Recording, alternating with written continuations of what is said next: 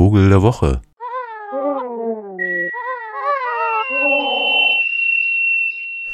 Ja, frisch zurück aus der Zukunftswerkstatt der Freien Radios in Hamburg beim Freien Senderkombinat habe ich mir natürlich geleistet, am Sonntag da noch ein bisschen an der Elbe lang zu stiefeln, um mal so ein bisschen weite Horizonte zu haben.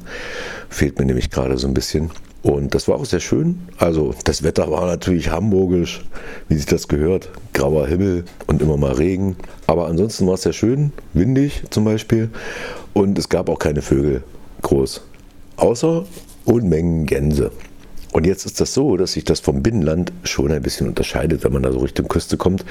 Da nämlich gibt es ja auch richtig schicke Gänse, nicht nur diese grauen Graugänse, Saatgänse, Blässgänse, sondern es gibt zum Beispiel eine, die ihren Namen Nonnengans durchaus äh, durch das Äußere erhalten hat, nämlich so ein weißes Gesicht wo nur das Auge schwarz ist und ansonsten das ganze Gesicht weiß, der Schnabel dunkel und so ein schwarzer Oberkopf und ein schwarzer Hals bis zur Brust und dann kommt so ein hellgraues Brustgefieder. Die sieht sehr schick aus. Ein bisschen fast schon elegant, möchte man sagen. Und heißt auch wegen ihres Gesichtes Weißwangengans. Und die ist eine klassische Meeresente. Das heißt, die kommt eher selten ins Binnenland. Man kann die schon immer mal sehen, so äh, im Winter unter großen äh, Gänsescharen. Da gibt es dann immer mal so eine einzelne Weißwanggans oder so. Aber dort waren es ja gleich mal fast 1000, die da so in den Elbwiesen rumfleuchten und ihre lustigen Flugrufe zum Besten gaben. Und die brütete ursprünglich eigentlich nur in der sibirischen Tundra. Hat sich aber so ein bisschen nach Nordeuropa ausgebreitet. Das heißt, es gibt immer wieder Brutnachweise aus Dänemark, Holland und auch Schleswig-Holstein. Und es gibt auch eine Unterart in Grönland und es gibt auch eine äh, kleine Population in Island. Und diese Weißwanggänse, die überwintern in zum Beispiel Hamburg. Und das ist schön, weil ähm, diese Stadt Hamburg, die ja so geprägt ist durch extremen Konsum und äh, neoliberales Stadtsetting, die hat dann eben tatsächlich äh, nach 30 Minuten Fahrt ist man an der Pampa und wirklich auch schon fast so in so einem Universum von, oh, das könnte hier noch zig Kilometer so weitergehen. Und das sehen die Gänse auch so. Und deshalb fühlen die sich da in der Nähe von Hamburg ganz wohl und überwintern da. Und äh, der Nico hat mir erzählt, dass wenn da mal irgendwann eine Jagdsaison eröffnet wird, dann wissen die das schon vorher und hauen einen Tag vorher ab und sind einfach irgendwo ein Stück weiter an der Elblandschaft. Das finde ich großartig. Scheinen also kluge Tiere zu sein, diese Nonnengänse.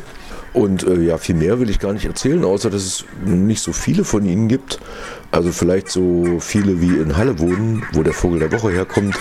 So viele Gänse gibt's, äh, Weißbandgänse gibt es überhaupt.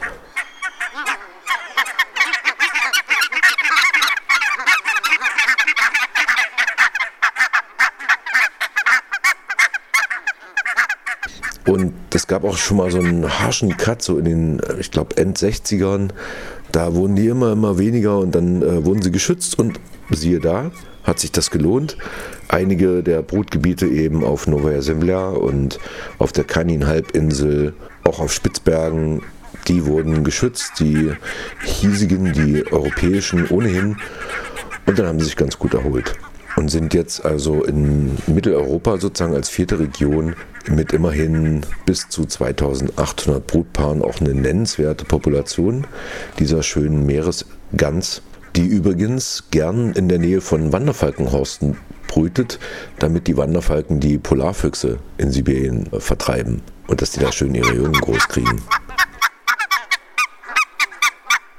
Also, unser Vogel der Woche ist ein typischer Novembervogel oder naja, fast schon Dezembervogel. Ein Wintergast zu Hunderten an der Nordseeküste und auch ein bisschen an der Ostseeküste. Also wenn Sie jetzt hier uns aus Greifswald oder so zuhören, können Sie auch gerne mal nach Hiddensee fahren, da sehen Sie auch Weißwangengänse. Und ansonsten halten Sie doch einfach Ausschau nach dem schönen weißen Gesicht und diesem Ruf hier.